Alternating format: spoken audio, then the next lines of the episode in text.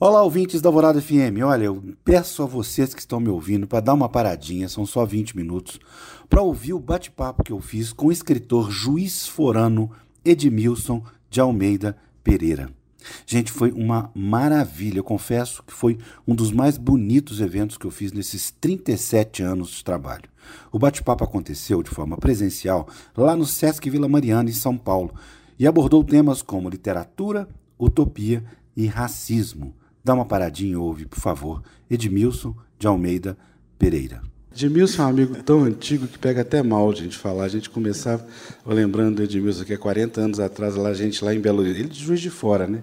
Mas ia Belo Horizonte com frequência, a gente tinha um, um movimento lá, que se chamava Movimento Independente, que a última coisa que tinha era independente, a gente pagava os livros, a gente mesmo vendia pelo meio da rua, pelos bares de Belo Horizonte, essa coisa toda que formou um pouco a, a mentalidade e a, e a, concepção desse grupo de cultura que está lá, que, que tem o Carlos Herculano Lopes, que já tinha Roberto Drummond, Oswaldo França Júnior e vários outros que se que chegaram para perto da gente, a gente que sabia lidar com, com a cultura, estamos falando de 40, 40 e poucos anos atrás, né, Edmilson?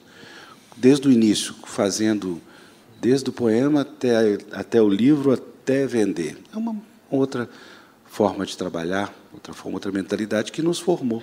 Né? Acho que é um pouco essa ideia que o Afonso propõe agora para abrir esse nosso encontro, essa ideia de poder pensar a experiência do artista e a experiência, às vezes, de um sujeito como uma experiência de uma geração.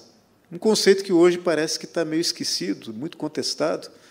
A gente tem vivido uma experiência de tendência ao individualismo muito acentuado, né? embora estejamos em multidões, mas falamos muito cada um por si mesmo, então, pensar a ideia de um crescimento de um grupo num tempo, geracionalmente falando, parece algo um pouco ultrapassado. Mas acho que, como a gente vem da área de ciências humanas, os sentidos podem ser alterados e modificados em função de determinados interesses.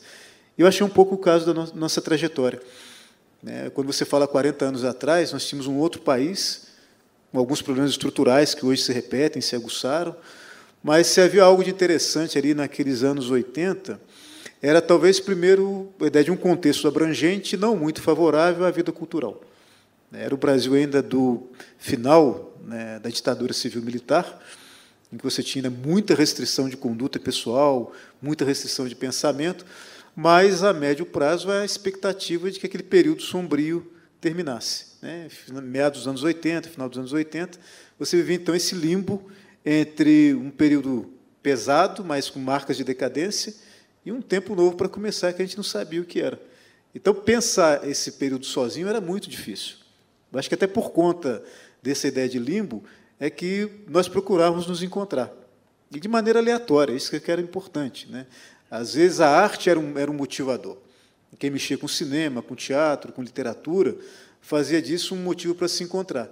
E quase que por um movimento casual, você acabava formando grupos multiculturais. Né? Não era raro que quem mexesse com literatura lidasse com cinema, quem lidasse com teatro mexesse também com é, artes plásticas. Então você acabava tendo um processo experimental de convivência em que a ideia fundamental não era cada um caminhar sozinho, mas era caminhar junto. Né? Esse caminhar junto era uma, uma questão meio que de é, opção existencial. Nós não tínhamos os meios de comunicação que temos hoje, que facilitavam tanto, às vezes, para conseguir três linhas no jornal era quase que uma odisseia. Né? Uma foto de algum de nós numa capa de jornal era uma coisa extraordinária. Né? Publicar em determinados jornais, como o suplemento do JB, quem conseguia chegar lá era o herói do grupo. Então, acho que esse espírito, na verdade, de sobrevivência coletiva, ele se espraiou pelo país. Né? Nós falamos muito de Belo Horizonte, Juiz de Fora, mas se a gente pega São Paulo, mesmo as capitais mais fora do eixo do Sudeste, esses movimentos estavam todos lá e com essa perspectiva. Né? A gente precisava fazer algo coletivamente. E esse espírito coletivo, acho que ele se manteve ao longo dessas décadas. Né? Nós nos dispersamos, mas sempre reencontramos aí essa perspectiva. Deixa eu fazer uma provocação. Ah, o conceito de utopia, que é um dos, dos assuntos propostos, propostos nesse, no nosso título da conversa, ele vem ali daquela coisa libertária da década de 60, muito fortemente provocado pelos, pelo movimento claro, contra a ditadura. Agora, a utopia hoje pode ser interpretada é, à luz dos movimentos sociais, até em certa medida assistencialistas? Bom, Afonso, é, esse termo acho que ele nos ocupou muito nos últimos dois anos e meio, né? Ficamos todos paralisados. Aí a pandemia é um fato histórico, cujo desdobramento a gente só vai entender daqui a algum tempo. É, nós somos sujeitos e objetos desse período muito complicado. Eu acho que muitos desdobramentos ainda são muito obscuros, mas me recordo bem que a palavra utopia foi trocada pela palavra distopia. Né? O discurso de fim do mundo, a ideia de que o mundo não volta a renascer, a única voz dissonante em relação a isso foi a voz do Krenak durante todo o tempo. Né? É, não por acaso os títulos dos livros dele aludem a isso, né? lições para vencer e superar o fim do mundo, mas porque ele vem de uma outra lógica cultural, a gente pode falar sobre ela depois.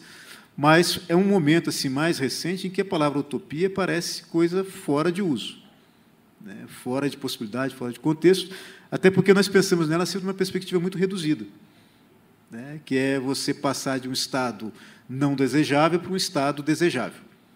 É claro, essa é a noção mais etimológica da palavra. Não há utopia quando a ordem social ou quando a ordem do desejo estão em pleno funcionamento. Né? Não há utopia quando o sujeito está bem servido, está bem protegido, está bem guarnecido. A utopia é fruto de situações de distopia. Então, nós teríamos, sob essa perspectiva, ao contrário do que se pensa, um cenário perfeito para a construção de pensamento utópico. Né? Para você reverter um cenário que é, sobre muitos aspectos, desesperador né, de perda de sentido, de perda de respeito nas relações interpessoais, né, de perda de projeto coletivo.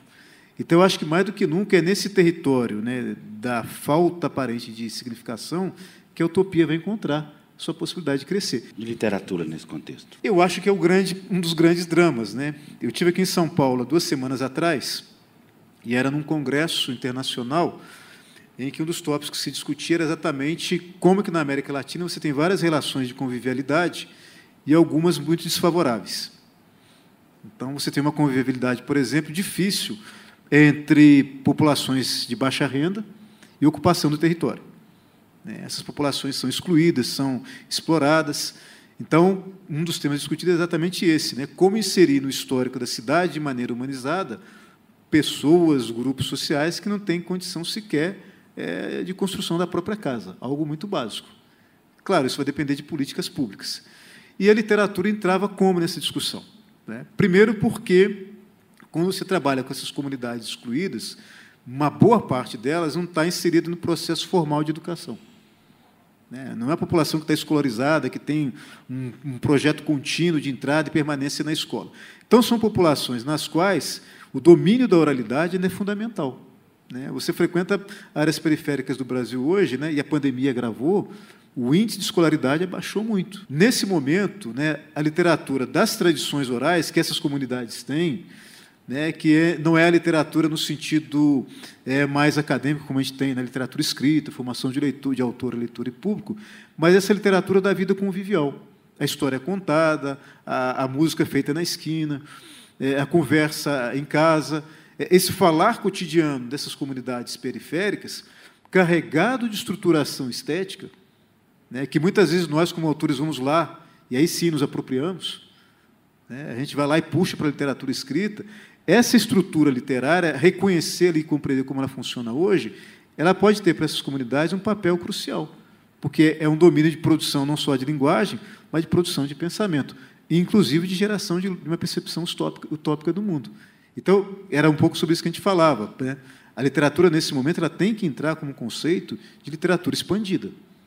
Né? Para lembrar aqui o nosso amigo lá de Belo Horizonte, o Ricardo Aleixo, que usa muito esse termo. Né? Ele pensa na literatura corporal, na performance, no canto, no teatro, dança, tudo em conjunto. Mas pensar literatura expandida nesse caso é considerar não só a ideia autoral, mas dessa grande faixa de população que consegue articular sua visão de mundo numa perspectiva dialógica, discursiva, que está aí circulando. E a gente precisa tomar contato com isso.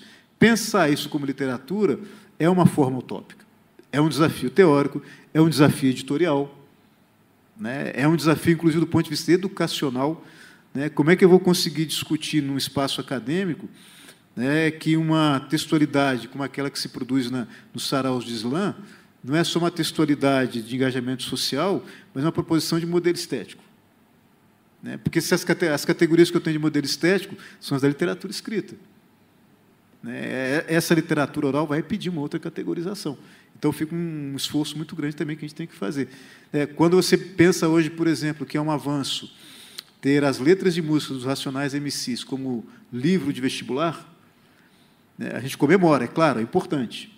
Né, mas só pôde entrar quando se transformou no livro dos Racionais MCs. É, há uma passagem sutil, mas só pode ser pensada como material de vestibular quando virou livro. E anteriormente todo o processo comunicacional já estava lá, até com um alcance público muito maior. Né?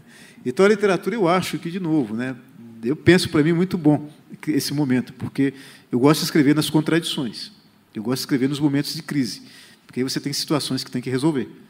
E a literatura, acho que hoje ela tem uma dessas encruzilhadas, né? é expandir o seu domínio de expressão e a forma de pensar o que é o literário. Tu vai começar a contar casos, não? Eu tenho um caso para contar. Mas podemos, Afonso. Muitos deles. Primeiro, assim, de, deixar, manifestar a alegria que eu tenho, eu fiz o Festival Literário de Araxá totalmente, no dia 13 de maio, totalmente voltado para a questão da questão do negro, propositalmente, e aí veio o convite da, do SESC para fazer essa curadoria.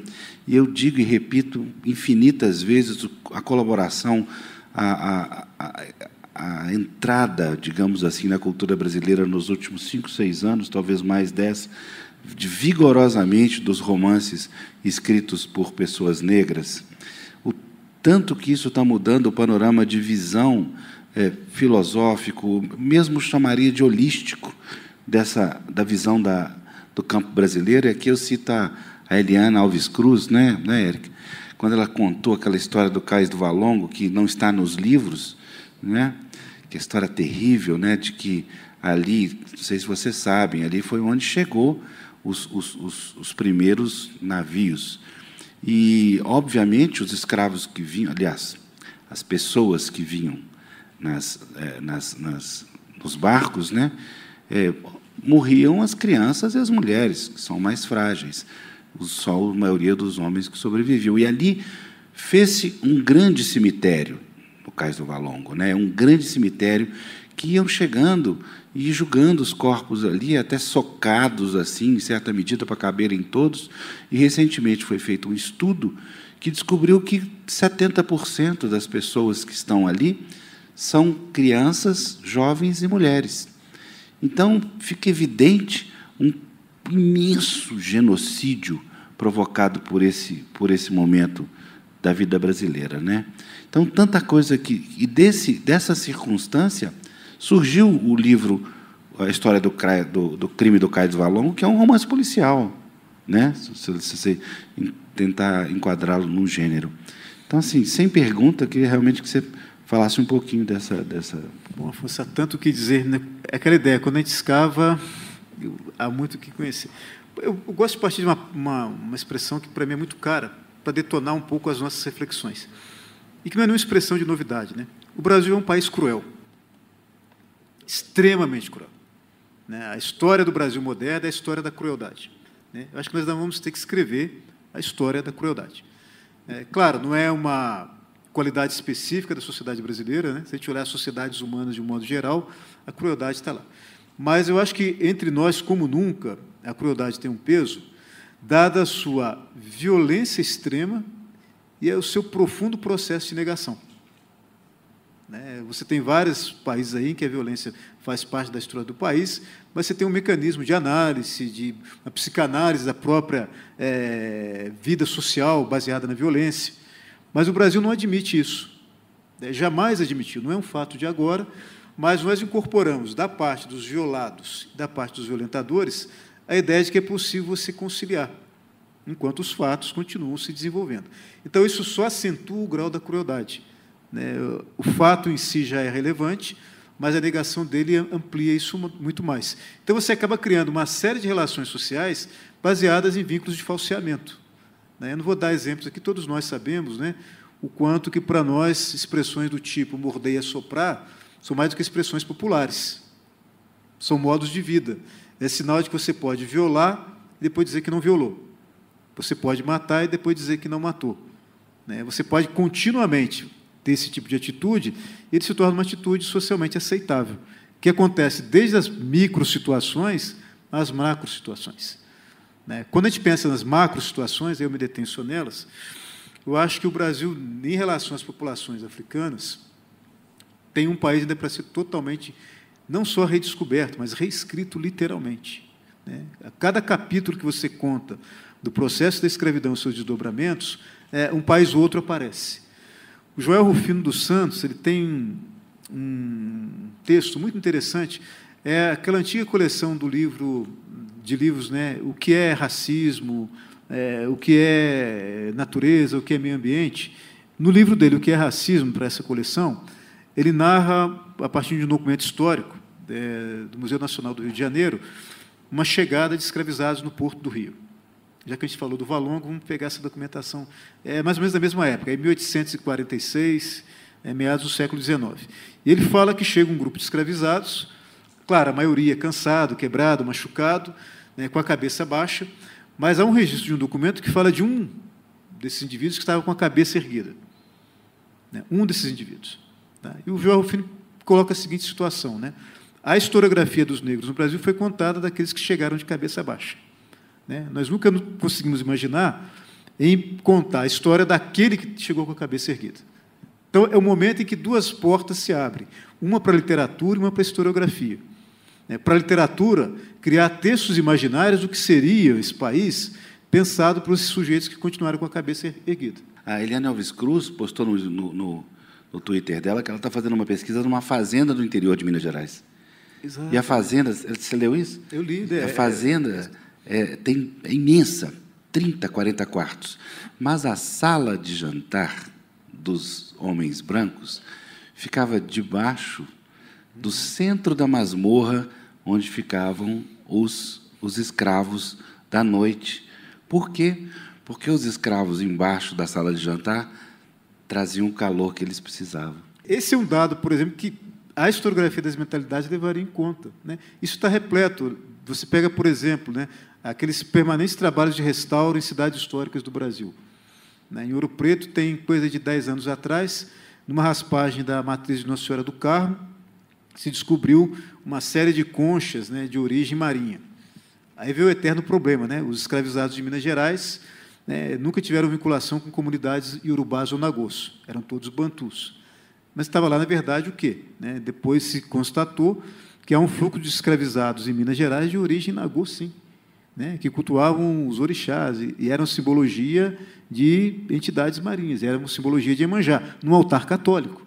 Tá? E isso muda a configuração toda da percepção dos grupos escravizados que chegaram a Minas. Né? Você pega, por exemplo, a matriz de Tiradentes. As pessoas não se dão muito conta. Mas, mas, quando você sobe a escadaria, às vezes debaixo das escadas tem uns respiradouros. Né? Tem respiradores. Muitas daquelas construções foram soterradas depois, mas eram porões. Eram porões, eram locais de fugas de escravizados. Eles ficavam resguardados ali, e depois se davam sequência ao processo de fuga. Então, escavar esses micro detalhes, você compõe, por exemplo, todo um cenário né, de escravidão no Brasil que foi marcado por uma violência, claro, do ponto de vista dominante, mas de reações múltiplas da área dos dominados também, das reações violentas às reações simbólicas. O campo artístico é fundamental. Pensar, por exemplo, que o barroco brasileiro, o barroco mineiro, em grande parte, é um barroco de mulatos. Né? A, a, grande musicalidade da música colonial brasileira é uma música, né, usando um termo ainda e complexo. Contemporânea a bar. Exatamente. Né? Então, quer dizer, é uma releitura feita no conjunto e no contexto da afrodiáspora. Então, só para voltar a essa provocação que você fez, né, a historiografia brasileira hoje tem feito um esforço enorme, tem recuperado fatos, nomes, valores que vão reconfigurando a nossa historiografia numa perspectiva que aí sim eu acho importante. Primeiro, reconfigurar os mananciais metodológicos. Você não pode fazer historiografia mais só com documentação oficial. É preciso considerar as bases materiais e imateriais. Você não pode trabalhar a historiografia mais só com é, eventos centralizados numa região, é cada vez mais pensar em termos de vínculo entre os acontecimentos. Né? O que está acontecendo no Brasil de 1848 né, em pleno período da escravização, tem que pensar com os movimentos europeus de libertação de operários que estão se iniciando na Europa. Tem outro ingrediente importante que a gente tem que falar aqui, o Cid, o Cid está aqui também que pode falar disso, é que caiu no gosto do, do, do leitor brasileiro. Isso fez uma diferença. A gente vai ficar devendo ao Itamar e ao Jefferson e a você também, especialmente os livros de, de, de poemas, né? É, essa coisa de fazer com que o leitor brasileiro goste dessa literatura. Né? O Itamar com Torto Arado, o Jefferson com A Cor da Pele e todos os outros trouxeram esse, essa literatura. Pô, o Itamar está há dois anos na lista de mais vendido. Dois anos não é pouca coisa. E mais do que isso, na esteira da história da, da, da Carolina de Maria de Jesus contada pelo, pelo Tom Farias, veio uma nova, um, um novo interesse do público pelos livros. Porque uma coisa é você também dizer do que está sendo escrito e o que, que precisa ser escrito. Outra ótica é dizer o seguinte: o povo está gostando. E é interessante é, nesse ponto, Afonso, porque é como se você fizesse uma descoberta de questões locais, né? Então, essas são as nossas histórias, né? são os nossos esqueletos que nós estamos tirando do armário. Né? Histórias terríveis, mas que, como é próprio da própria experiência cultural, ao lado dessas histórias terríveis, histórias também profundamente edificantes. Né? Quando você pensa hoje, por exemplo, no caso da Maria Firmina, imaginar uma mulher no século XIX, no norte do país, que é capaz de fundar uma escola muito, né, muito à frente do seu tempo. Então, ao lado do próprio sofrimento pessoal que ela teve, de rejeição por questão racial, questão de gênero, mas ao lado dessa tragédia pessoal também, uma capacidade de gerar uma visão de mundo muito aberta, que hoje a gente às vezes está até perdendo. Né? Ela propôs, por exemplo, uma escola com é, uma convivência mista, alunos e alunas. Então, na medida que a gente vai descobrindo essas é, questões locais, aí vale a pena fazer aquelas relações transdisciplinares. Né? Tem um antropólogo americano muito interessante chamado Clifford Geertz. Ele tem um livro traduzido no final dos anos 90 que vale a pena voltar, pelo menos ao primeiro capítulo dele. Né? O livro se chama é, A Questão do Local. E ele comenta uma coisa interessante. Toda experiência cultural que a gente tem, em qualquer época, ela é local. Né? O pão que você faz em casa, o café que você toma na padaria, o livro que a gente faz na gráfica, né? o sucesso que um autor faz com o público dele, tudo é local. Não tem como, as questões são locais. Mas todas as questões locais, elas sempre são frutos de correlações, às vezes, não perceptíveis. Né? O pão que eu fiz hoje tem uma história do pão no mundo. O livro que eu publiquei hoje tem toda uma historiografia dos livros feitos no mundo. Então, isso dá uma dimensão global a cada microgesto que a gente faz.